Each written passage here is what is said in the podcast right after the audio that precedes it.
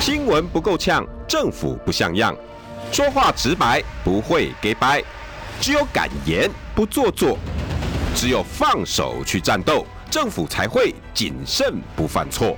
周一到周五晚上六点到七点，罗有志有话直说。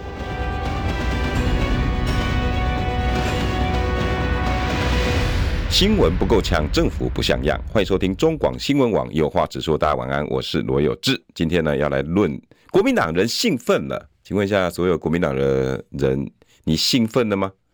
请问你兴奋在哪里呢？你开心吗？你愉快吗？你兴奋吗？你有没有在在今天 Monday Blue 过完之后，结果国民党人都兴奋了？请问国民党人在兴奋什么？为什么我要讲这个这个开头？可悲啊，可叹呐、啊！当今台湾第一大在野党，竟然只因为他的候选人回归正轨，然后报纸的标题是“国民党人兴奋了”，可悲啊，可叹啊！而且只不过回归正轨，这像什么？你知道吗？一个败家子回到书桌前面开始念书，结果呢，祖宗八代啊，阿姐、阿公、阿伯全部到你家来，哇！哎，领导也得有出头啦。光光宗耀祖啊，哇！我们啊，陈家、罗家光耀门楣，你看他开始念书啦，兴奋，大家兴奋不已啊！我们所有宗祠的人，大家到那个呃这个败家子来家来放鞭炮好不好？你恭贺啊贺！那大家全部到你家放鞭炮，为什么？因为败家子哈坐在书桌前，打开书本，而且打开第一页，第一章都还没翻，翻到序而已。你说哇，兴奋啊！我们要重回重返执政了，我们要夺回政权了。可悲，真的可悲，不但可悲，而且可叹。而且为什么会这么兴奋？他到底做了什么事？坐在书桌前就这么兴奋吗？因为昨天我们赵大哥在 TVBS 的节目专访国民党现在的总统候选人，叫侯友谊，专访他。然后专访完之后呢，侯友宜直接在外面哈，针对媒体的提问，然后他。直接跟大家哦，刚刚我跟赵少康啊讲了五大主张，我一二三四五，乒乒乓乓哦，五大主张哦，那然然后大家最兴奋的是什么？他接受中华民国宪法的九二共识。哇！大家哇狂输特输，于是今天呢，所有的那个亲蓝媒体，或者是呃一些国民党的蓝勾勾，大兴奋的哇！侯友谊恢复正常了，走回正轨了，哇！结果报纸的标题叫做“让国民党人兴奋了”，侯友谊放大绝，一次抛四大主张。哎，奇怪，不是五大主张，怎么突然变四大呢？因为因为 because 有一个主张惹火了老美，哈。我们败家子放把课本翻开，然后呢，中间还夹了一张那个那个那个那个女士那个露点的那个写真图，好，赶快盖起来，因为被骂了。不是，我我想讲的是，国民党为什么会这么没有出息到这个地步了？不是一个泱泱大党吗？不是一个让我们仰之弥高、望之弥坚，台湾下一个下架民进党的？希望吗？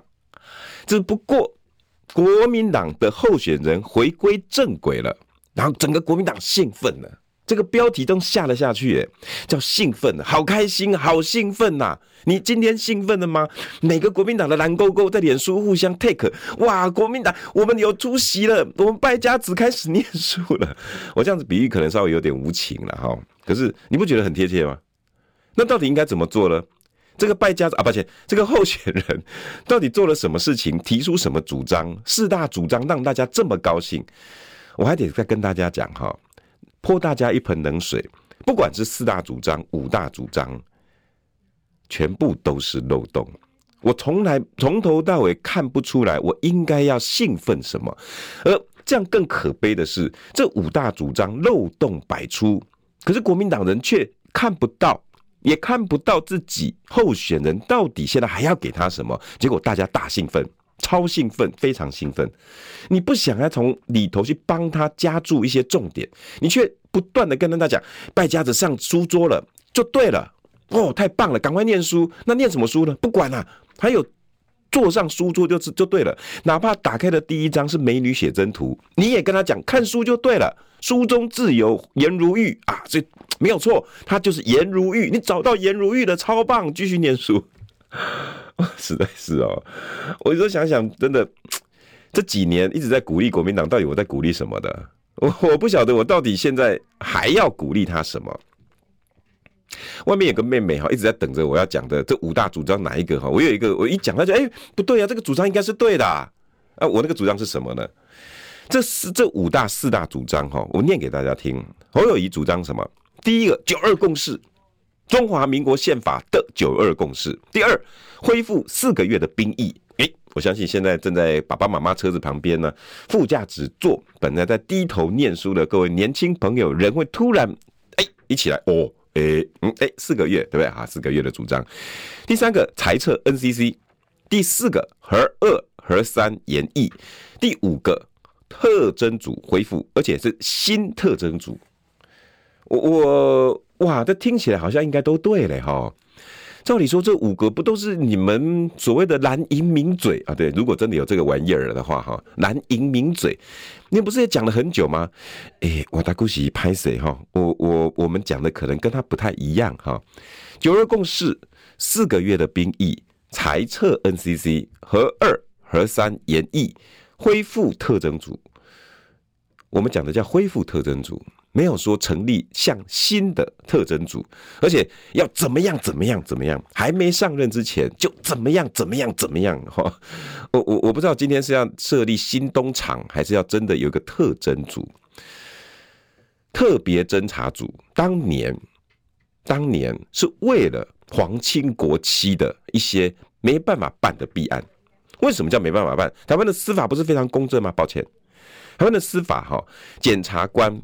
就是所谓的检检警一体，我们的司法分的检跟法院啊，地检署跟法院，地检署来侦办，那它下面呢有一些侦办的一些打工仔哈，拍起来开玩笑哈，叫做所谓的移送权啊，也就是他有这所谓的侦查权，有哪些警察、线调调查这些人呢？因为构成了一个检警一体的调查网，所以呢，他们办案，那然后往法院送，由法院来判案。就这么简单，但是因为法院呢，我们还可以姑且信之。除了高等法院有一些法官哈很可疑之外，大部分地检署的法官都非常的棒，因为他们要往上去升。那高等法院呢，只要有法官上到最高法院，他有希望啊。很多高高等法院的法官因为上不去了，干脆呢在高等法院这么重要的一个庭上下其手。所以呢，但是大部分法院。司法我觉得还是可信的，是公正的，少数啦哈。你会看到一些什么什么呃什么法官中的那个老鼠屎啦，什么那种新闻，大概你都看过了哈。大部分但很少，非常少见。但是检察一体就不一样了，毕竟这些人都是什么公务人员，毕竟这些都是公务人员，所以所以检察官是隶属于法务部的。那既然有法务部，那法务部长谁任命的？行政院，行政院常常是谁？总统，那总统选出来任命的行政院长，任命的法务部长，大家就会有很多的疑虑。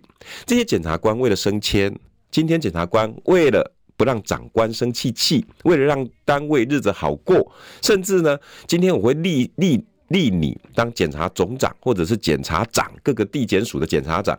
一般来讲哦，这几年大家的关系都还不错啊，你可能是谁的好朋友。好，谁的爸爸妈妈，谁的皇亲国戚，有一些，我不是说当今每一个地检署都这样，有一些，然后跟我们绿的比较好，所以我就让绿的上去。哎，跟我们蓝的比较好，我就让你上去。你名单过来呢，我法务部长大概会勾一下啊，大概是这样。特征组为什么？因为特征组的地位在高检下下，但是它是独立出来的，以前叫查黑中心，啊，后来改变呢，叫做特别侦查组，叫特侦组，赋予它有特别不需要。因为一般来讲哈，各个检察官办案还是要跟他检察长主任哈，哎，挨下指一下。哎，今天呢，我办这个 IMB 哈诈骗案，那我的大概细节会是什么？跟你们讲一下。还是有长官在，但是呢，特侦组也就是以前的查黑中心，他的长官呢就是检察长。哎，那我就可以，我只要跟一个长官交代就好，不要太过分，大部分都可以办。而且呢，在遴选的过程。在遴选的过程，通常呢会会在检察官里面口碑良好的，经过司改会的很多人呢，陆续去推荐的，才会进到特征组。所以一般呢，能进到特征组的这些查黑的检察官，一般来讲都是大家认可的，公正，没有太大的压力。啊，办案起来翻脸不认的啊，也没这么严重了哈，大不了就六亲不认，有点像陈定南这种人。所以以前呢，陈云南呐，哈，陈云林呐，抱歉，然后呃，一些在办扁案呐，哈，办一些真正哈那个那种那种掏那个那个掏空公司的案子，都是特侦组办起来的，因为他的地位非常不一样，所以我们就应该信任他。这样子的制度哪里错？因为后来被废掉了，所以现在的这个民进党没有人敢动他。但是我要请问大家，特征组恢复还是你要新的立立一个？当时的设计是这样，那你今天要新立一个，你告诉我你要怎么立？你要怎么立？隶属在哪个单位的下面？还是像韩国一样，韩国的特别侦查是独立出来，在总统府呃的一个单位办公室下面，是不是这样？所以。所有总统呢，大家都可以被被动不动被人家办，那到底我们要什么制度？讲清楚，说明白，不要只是告诉我恢复特侦组，然后呢，所有民进党的弊案都要办，听起来很爽。我我想各位问问各位听众朋友，一个政权要把一个拉下来，那我要报复你，这是我们大家都想要的吗？下架民进党我可以认同，但是下架完之后呢，我要开始清算你、斗争你，我们什么时候变成共产制度了？我们什么时候变成斗争黑五类？我我我我我觉得很多政治语言哈，你这时候不必要这样子讲。特征组是如此。第二个，NCC 裁撤 NCC，我我知道哈，很多蓝营的好朋友对于关中天非常的不满，觉得哈中关中天这个事件让 NCC 蒙上一层。我说实在的，NCC 该被检讨。然后呢，进进电视在上架的过程里面，更近的团队啊，以前《镜周刊》的团队人事董事搞不太清楚要不要去做检讨，我也觉得应该要。尤其在关中天的过程里面，我几度落泪。大家都应该知道，整个媒体的尊严在 NCC 民进党的执政这几年荡然无存。所以大家哈看到 NCC 这这几个字就觉得脏 CC，因为很脏。哦，你在关中天的过程里面连开九张罚单，然后呢纠正十几次，现在告上法院了，结果连九败。所有的财阀，人家都会讲说啊，原来哈 NCC 你故意找人家中天麻烦的嘛。再加上当时关中天的过程，那些委员的组成里头，跟当时反中天啊什么诶诶、你好大我好怕，这种这种字几乎很多是重叠的。那整个。要关中天的过程非常的黑箱，这个我非常认同。但是 NCC 如何而来？我想要问大家的是，你知不知道现在你喊的很爽，就像我刚刚把特征组的来源跟他的权责告诉各位，你就会发现好像不是单位的问题，好像不是要一个新特征组，然后我来清算民进党的问题。我我要一个真正能够帮我们老百姓。把关的侦查单位，现在 NCC 也是。当时 NCC 怎么来？请问一下各位蓝勾勾们，各位国民党的蓝勾勾，你们有没有去搞清楚？当时也就是因为我的老东家被关了，当时是谢长廷当行政院院长，陈水扁当总统，当时的新闻局局长，我如果记得没错，好像是曾经选过台北市长的姚文智。因为把东森 S 台关掉了，当时引起很多的媒体人悲愤交集。你们不，我们不是像今天的中天被关台是那样子的生气，我们是悲愤，悲是悲伤。那天有多少的新闻人骨子里面还流着新新闻血的人，就看着那个卡拉巴，我们每一个人眼泪是掉下来。从此以后，台湾的新闻尊严将荡然无存。我们还能够撑多久？不知道。于是那一阵子，多少的媒体人、新闻人、传播学院的教授，努力的要把新闻局废掉，就跟现在大家对 NCC 深恶痛绝一样，要废掉。现在呢，前一阵子我本来也认为说 NCC 废掉算了，我也曾经在政论节目讲废掉算了。可这阵子有一些传播的老同学哈，他们已经当老师了，或者是有一些大学教授，哦，有的还在联络的。我我大概请教了一下，很多老师的看法并不是这样的。他说：“有志啊，有时候你想一想，是单位的问题还是人的问题？”哎，我我我收到了收到了这个讯息之后呢，我回去就好好的想，当年我们这么的努力，把所有新闻局的缺点都排除在 NCC 之外。就是为了创造一个独立机构，就是你不管在每一次的财阀过程里面，必须要遴选外部的，要有一些专家学者。可是因为人的因素，这一次 NCC 呢，把自己人搞进来，在遴选的过程里面，要判断中天需不需要被关台，甚至之前的开罚经过，常常都是自己人找自己人。所以是谁的问题？是的单位有问题吗？不是人的问题。如果因为人的问题，我们应该要加强的是整个行政控管跟 NCC 的法源基础。我们不是把这个单位废掉了，废掉了，请问那再来要做什么？NCC 的功用究竟应该在频道分配还是内容管制？我觉得应该把这样子的问题厘清，而不是所有东西看不爽，然后把它揉掉了，我把它废掉了，报复了，没了，所以大家都投给我。诶，我听完这些传播学者，还有这些以前同学这样跟我说，我都想，嗯，好像也有道理哦。那如果我们在做这些政策的时候，都只是带着恨意跟仇恨，那这样的仇恨值要高到什么地步，我们才愿意停止？所以，光是这两个，我我我我在想哦，国民党人兴奋的，兴奋的不得了。侯友谊终于开始提提出政见的反，我我我我不觉得，我不觉得说这样子的。改变是不对的，但是你在改变的经过，你有没有诚意？你有没有诚意？我我要我要提醒大家，在这过程里面，我只讲了目前讲的两个，第一个叫裁撤 NCC，另外一个叫重启，甚至新创一个特征组，这是侯友宜的政见，要有一个新的特征组，然后要来把民进党的弊案啊，这几年呢，所有的问题要查个清楚，这个是侯友宜自己讲的。这两条在为什么哦？有人也许会讲，罗志，你这样子会太吹毛求疵啦啊！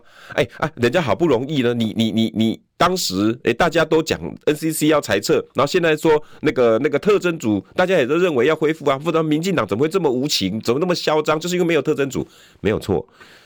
我跟各位说哦，侯友宜会在这样子的情情况之下，会讲出连开五张支票，五张连发。我跟各位说，他赌了。赌什么？他赌这五个把自己国民党化之后，他可以把基本盘顾着。侯友谊把自己国民党化，这几个不就是国民党化吗？所有蓝营的蓝勾勾不但不断一直讲的九二共识，恢复四个月的兵役，裁撤 NCC，核二三延役，然后那个特侦组恢复，要把民进党送进监狱关，不都是一直这样子吗？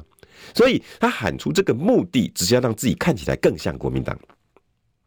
那问题就是，为什么你们国民党会选出一个不像自己的国民党人担任二零二四这么重要的时间，台湾即将沉没的二零二四的总统候选人，要带着我们不撞上冰山的总统候选人，你自己却搞得乱七八糟。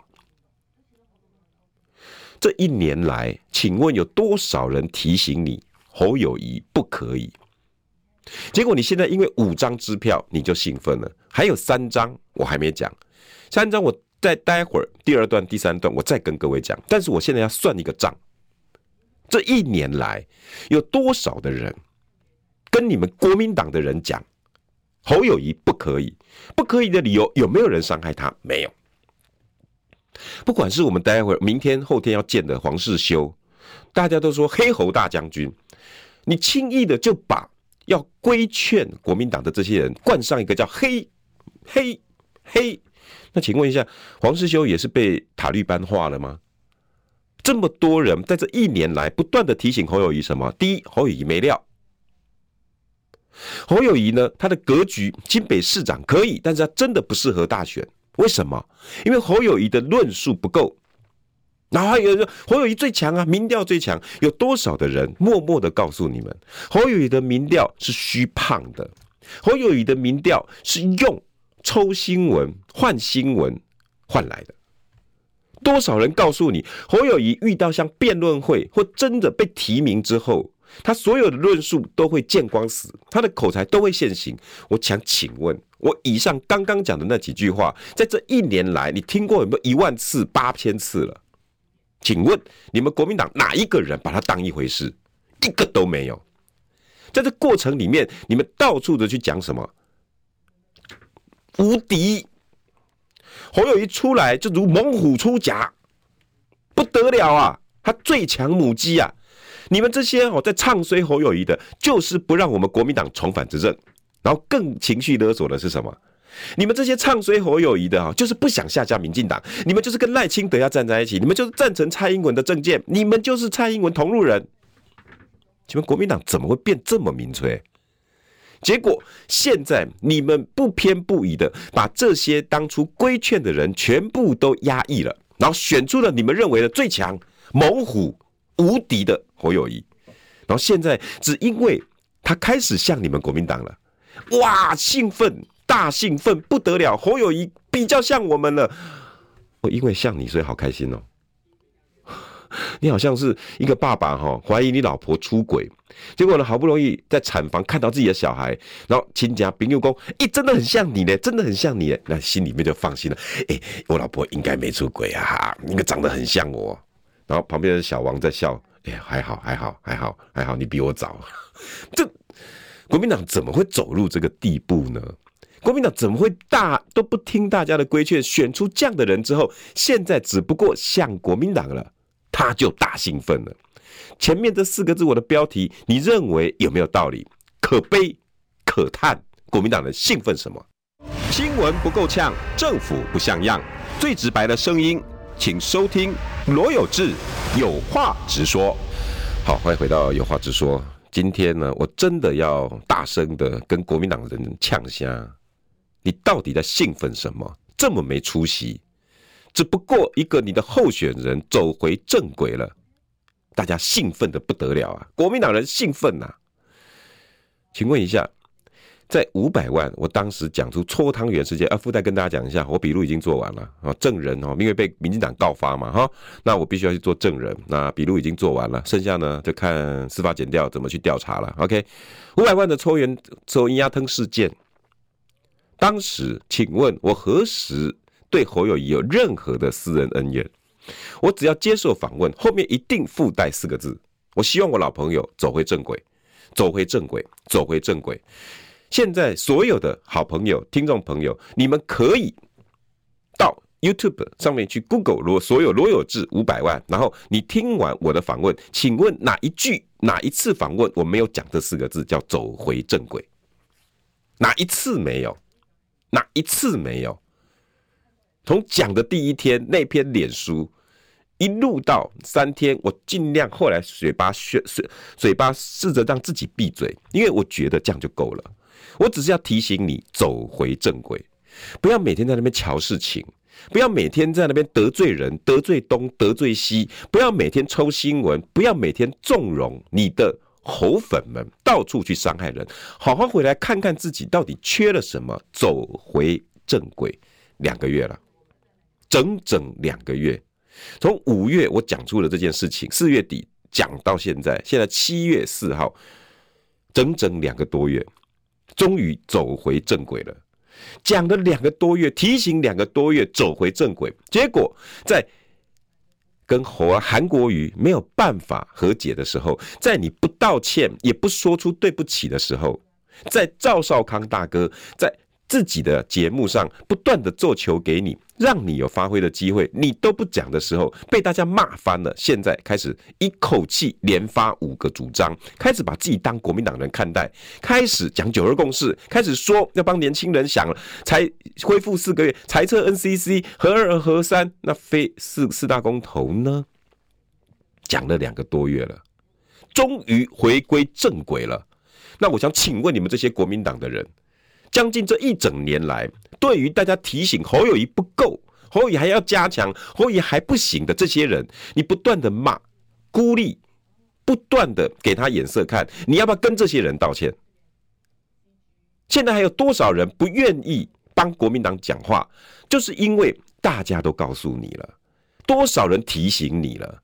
跟你讲侯友宜就是不行，你多少的文章片段、节目不断的在散播说他最强母鸡、无敌、最勇、最猛，下架民进党唯一侯友宜，然后再讲出一些非常荒谬的理论，侯友宜可以翻转民进党的支持者，连这种理论都会出来。然后现在呢，证明自己不行了，我还要跟一些大学教授挑战。我曾经的在几个深蓝、亲蓝的团体论坛上面，我也跟这些老学者、跟这些挺国民党的学者、专家们，拜托各位大哥，你们啊读圣贤书所为何事？你们是要帮老百姓挑出一个可以为国为民服务的，而且二零二四这个总统是台湾会不会沉沦非常关键的。你们都是念书的，都是各大学各领域的专才教授，结果你们聚在一起告诉我。你们要推出侯友宜，他们那个论坛、那个聚会就是要推出侯友谊。我说，我可不可以讲两句话？我把我认识的侯友谊二十几年来他的人格特质，我告诉你，不是不好，但是他真的不适合。那理由一、理由二、理由三、理由四，结果我被拉拉进这个群组之后，被这些大学教授痛殴、痛骂。有志兄。你可不可以下放手啦？有志兄，你就可不可以救救中华民国啊？有志兄，你可不可以放下你的私人恩怨？就从这些大学教授开始的，每个都是各个领域不得了的人啊。可是政治脑袋如此的愚昧，一路的在群组里面叫我闭嘴，结果呢？现在整个群组静悄悄。早上我刚刚看到其中一个当初骂我骂最凶的教授。在里面贴贴出十五趴快到了，侯友谊民调起不来怎么办？怎么办？当初你不是骂我们这些人骂的很凶吗？只要讲你国民党一点点不好，你们就好像被人家欺负的那种行不啊一样。你们不要欺负我们，我们是要上架，我们是要做做做做做丑媳妇，总是有一天啊会见公婆。哦，国民党是只能卖悲情吗？这么没骨气吗？结果你们现在推出了侯友谊，只不过回归正轨，开始讲像国民党一样的话了，不得了啊！大家兴奋的不得了。那这些所谓深蓝、亲蓝的大学教授、知识分子，读圣贤书所为何事？你们现在拱出来的侯友谊要把中华民国毁了，然后把过过错该怪给谁？怪给黄世修，怪给罗有志，怪给所有在提醒你国民党，提醒整整一年了。然后继续再骂他们，不要再出来讲了。你们现在就帮侯友谊讲好话吧。你们真的好像哦，你们这一挂人真的好像侯友谊话了。要韩国瑜支持你，请问道歉了没？一句对不起都讲不出来。国民党怎么啦？高贵不已吗？你就是皇亲国戚了吗？你就是我们中华民国唯一的救世主了吗？怎么了？对不起三个字讲不出来的是吗？连韩国瑜你都没办法讲，连自己的党内同志都没办法对不起，为什么？一心一意不是说为国为民吗？不是一心一意说为了下架民进党，为了中华民国，为了我们老百姓吗？为了老百姓一句对不起这么难吗？这么难吗？我真的要请你们好好想想，你们心里面到底为了你们自己的权利，为了你们国民党的百年基业，为了你们国民党不能被羞辱的尊严，连对不起都讲不出来了吗？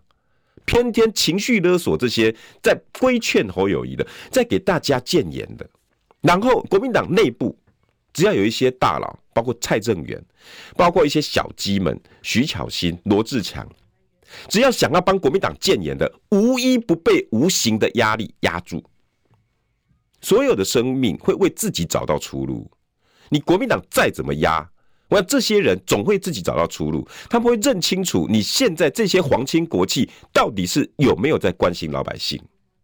这一整年了，大家告诉你们的、提醒你们国民党的话，哪一句你们听进去了？现在这样子的党中央如此的蛮憨，硬要拱出侯友宜，一句话都听不出去。一堆的你们自己认为好朋友，好压低，讲出来那些你现在都会觉得拍谁的那些话，无敌呀、猛虎啊，你还要继续听，还要继续关在一起，继续取暖，我们最棒，侯友宜终于回归正轨了，大家兴奋了。这种国民党真的必须要靠徐巧芯、罗志强、蔡正元这些人一口气把它翻掉，否则台湾怎么会有救？如此的蛮憨。如此的没办法面对自己，整个国民党现在是侯友宜化，连道歉三个字对不起都讲不出来，可悲啊，可叹啊，是因为自己的候选人像自己的，自己生出来的小孩跟自己长得有点像，这个爸爸在产房里呼天喊地，好高兴，但小王在旁边笑了。新闻不够呛，政府不像样，最直白的声音。请收听罗有志有话直说。好，欢迎回到有话直说。既然有话直说，哈，就要把话好好的说，当真的说，应该不用怕啊。怕什么？哦，这就是中广啊。中中广不能讲国民党不好是吗？哎，有有吗？有有哪有哪个规定有吗？应该没有吧。中广是一个可以大名大放的地方。中广是一个赵少康董事长就告诉我们，你们主持人有任何的意见都可以说。所以，国民党，你自己想一想，你现在处的地位，你要不要回来看看民意怎么在看你的？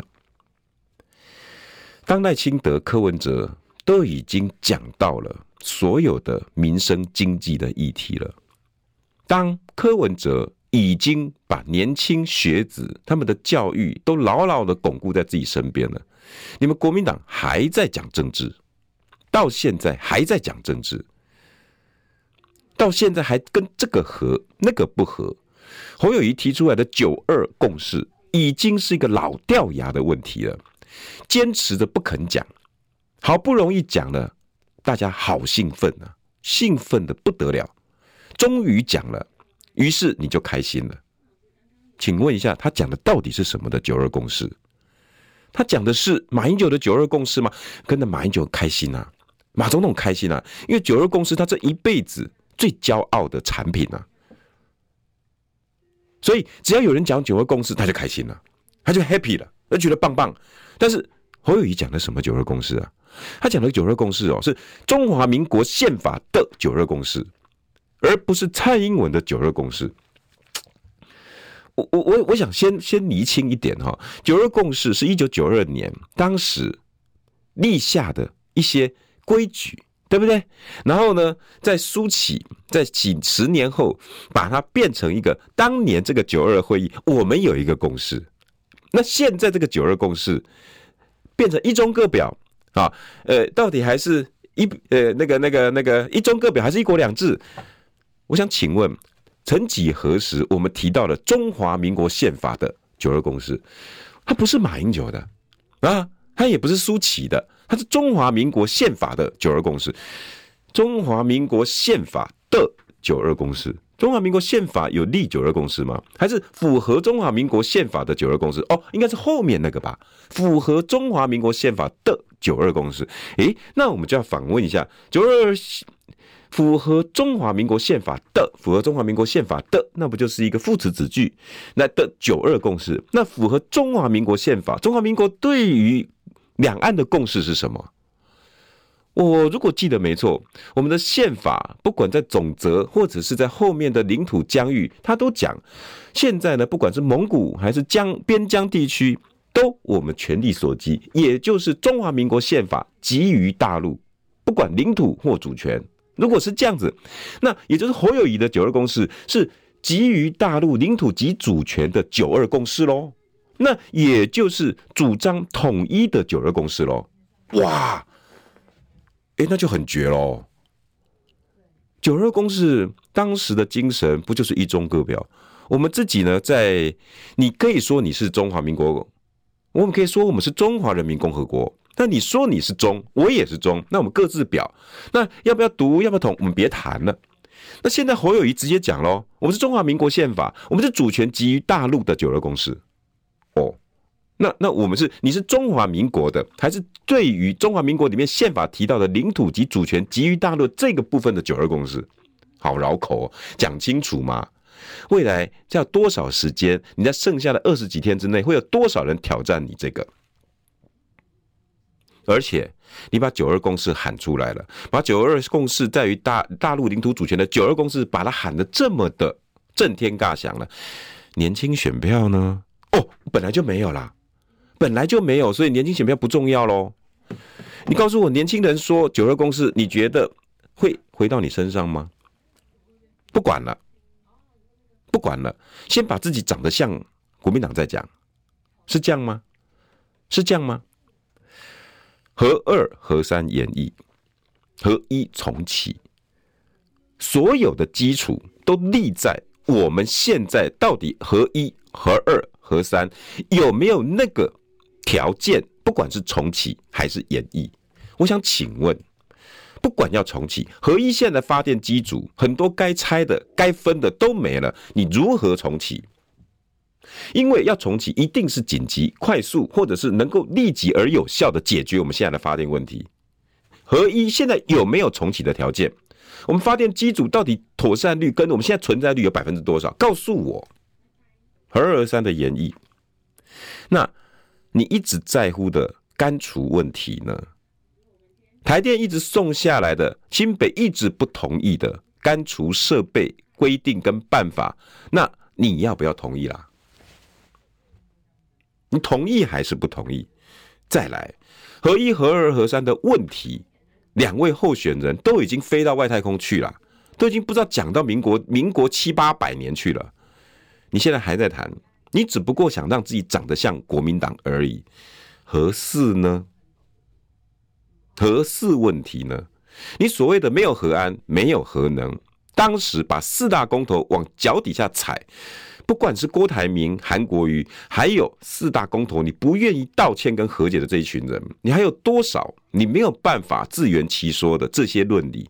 你要不要对四大公投，尤其非核这个部分跟我们讲清楚啊？你什么都不讲清楚，就告诉我们合一重启、合二、合三演绎，这么简单，话讲一讲就好了吗？中间的道理到底是什么？过程是什么？你愿不愿意跟以前的自己和解，还是逼着我们大家？因为你长得像国民党了，所以我们大家都要吞下这一帖药，为了要治好你的药，不是治好我们。我们从来没有把自己的论理偏差过，是你不断的从新北市长一路到现在要选总统，弯弯翘翘，一变再变。我甚至已经搞不清楚，未来就算你二零二四当上总统之后，你所谓的九二共识到底你要还是不要？而且哪来的蔡英文九二共识？蔡英文从上来的第一天一直告诉大家，他不要九二共识。每次讲到九二共识，甚至还说这个就是一国两制。他已经告诉你这么清楚了，妖魔化九二共识，哪来蔡英文的九二共识？你你搞不清楚吗？你裁撤 NCC。跟之前你你你你也没讲过这句话，核二核三延役在四大公投里面，你已经打了我们几个巴掌了，告诉我们你没有核安，没有核能，然后还接见一堆的反核派，在办公室拍照再拍照，宣传再宣传。特侦组，你多这么多年来，你什么时候只有在选总统的这几天批评过民进党？当我们千疮百孔，千身上全部都 OK 蹦。沙龙趴死的时候，你现在告诉我，其他的我来承担哈，你们这些受伤的旁边闪着去。特侦组，我我要查，我要清查民进党的什么？对不起，我们都查光了。我们要的只是一个单位，我们要的只是一个态度。我想问你，这样子的改变是真心的吗？最后，我还要再讲更好笑的。第五个主张叫做恢复四个月的兵役，也就是要把现在一年的兵役。搓掉，再去把它搓掉。你以前搓的是罗有志，你搓的是淡水的、新店的这些立法委员候选人，你现在要搓的是美国，搓的是国防部的智库研究所。你告诉我，你如何搓美国人要台湾能够自保？这个决议，我们台湾的这个一年的兵役，是蔡英文能决定的吗？是国防部自己可以决定的吗？你轻易的为了你自己长得像国民党，就告诉我们我们要恢复四个月的兵役。你跟美国人谈过了没？你跟你的老师金老师谈过了没？金老师当过美国大使的金老师，有这两天会没有接到美国的电话吗？你到底搞不搞得清楚什么叫四个月兵役跟一年兵役跟三加一的不同？还是你认为三加一就等于四？所以脱口而出说：“哎，恢复四个月兵役，这么草包吗？”我我我相信你应该不是搞错吧？还是你真的认为恢复四个兵役，你说了就算？结果今天马上改口了。哎呀，不是啦，不是不是不是不是，呃，我是这样讲啦，哈，诶，我我我是把四个月当做一个目标，哈，未来呢我会变成四个月，但是我上任之后，你还是有一年要当好几个年哦，这一年的兵役你们还是要当好几个年哦，那我我要怎么变成四个月呢？因为我会恢复两岸关系，大家不要再打仗了，不要打仗之后呢，我会跟美国讲，我们不需要了。哎，对对对对，不对不，不是我我我还是会跟持续跟美国购买武器哦。你想要三面光、四面光、五面光，结果全部得罪光光。你把整个所有的知识分子全部得罪光了。四个月这么简单，那为什么赖清德不讲？为什么柯文哲不讲？因为这不是你能决定的嘛。这么简单的一个道理，你轻易的直接在赵少康大哥的节目说。我想赵康大哥心里面绝对比我们更清楚啊，不想吐你而已。四个月的兵役你可以喊出来啊！你以为台湾的总统真的就是可以决定自己的国防兵役吗？不，我我觉得这个总统真的在喊出国民党兴奋、国民党人兴奋的这四大主张，不管是五大主张，从来没有经过大脑的，他只想要长得像国民党人。结果呢，国民党不买单。哎，国民党还买一半一半的单，很多人说国民党人兴奋呐，国民党不得了啊，好开心呐。结果事实上有没有？国民党有没有开心？国民党有没有兴奋？那就要去看国民党的粉丝团呐。国民党的粉丝团有没有表示他自己很开心？这个就是国民党的粉丝团。侯友宜的四大主张，哎，他明明讲五大主张，哎，怎么会变成四大主张呢？侯友宜的四大主张，二零二四政党轮替势在必行。然后呢，把四大主张洋洋洒洒的列出来，好吧？我怎么记得是五？哎，那你怎么为什么觉得是四呢？好吧，好吧，好吧，你说四就四吧。那因为反正他已经长得像国民党了，那国民党还想说，嗯，不像，不像，不像。我把它稍微捏一下，哎呀，赶快把那个四个月兵役把它拿掉，所以变四大主张。啊，你不是才说这个孩子长得很像你吗？啊、你怎么把这孩子抱一抱？说不对不对，那个医生帮我把鼻子弄高一点，帮我把眼睛缩小一点，哎，那个才会像我。哎，现在果然你自己在脸书上面把五大主张变成四大主张，然后把四四个月的兵役拿掉了，不敢讲了。三加一你也不敢废了。国民党现在呢，父子骑驴，要讲什么都不对，讲这个不对，讲那个不对，出这个也养，出那个也养。整个国民党为了侯友谊一团乱，连金普聪告诉他这五大主张还可以讲的这样哩哩啦啦，然后你告诉我你大兴奋了，你告诉我这一年来你们这些在提醒我的我都没看到，我也不会跟你们道歉，你们到时候要不要来支持我们？你们再说你们的罗有志、黄世修啊，你们这些在唱衰我们国民党的，在讲侯友宜不对的，连朋友都不用当了，这就是现在的国民党，整个侯友宜化。觉得自己可以全听天下，之前还多嚣张啊！哦，我们到时候喊蓝白合，柯文哲，如果你不来合，你就是下架民进党的罪人，你就是中华民国的罪人。结果现在呢，人家民调第一名，今天最新的连续连发两个民调，一个新头壳的民调，另外一个呢是震传媒的民调，连续两个民调还是最后一名，国民党还是最后一名，你到底要和谁呢？一个国民党推出来的候选人，整整一年，这个党听不进去任何人的劝说，每个人像假模灰了啊！蛮难过听有无？跟他假的模灰赶快，每个人都疯掉了，每个人呢高潮迭起，兴奋不已。